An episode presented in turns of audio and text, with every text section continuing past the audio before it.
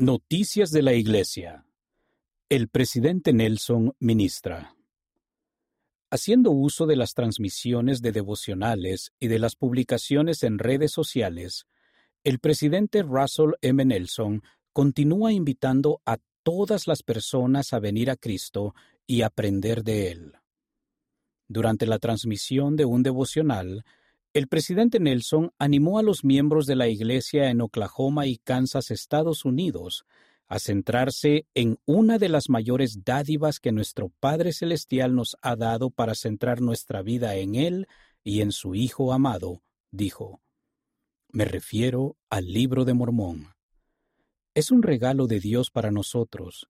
Es la piedra angular de nuestra religión porque contiene la esencia, el centro de su doctrina. Al dirigirse a los miembros en California, Estados Unidos, durante otra transmisión, el presidente Nelson extendió tres invitaciones.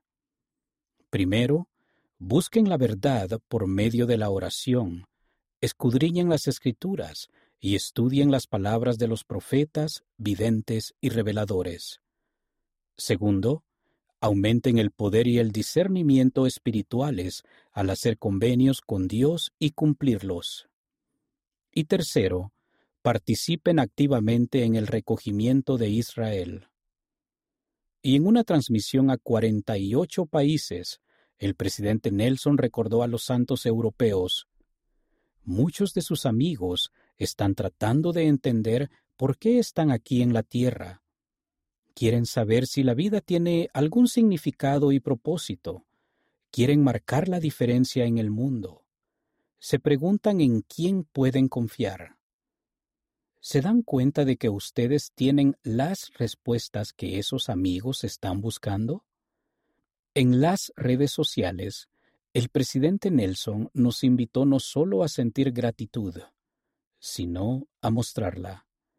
Nos invitó a hacer lugar en nuestro corazón para quienes puedan tener dificultades para ver la luz del Salvador y sentir su amor nos animó a trabajar juntos a la vanguardia del abandono de las actitudes y acciones de prejuicio, y testificó que hay una fuente a la que todos podemos acudir para aumentar el amor que sentimos por los demás o para sanar nuestro corazón cuando se sienta quebrantado, el Salvador Jesucristo.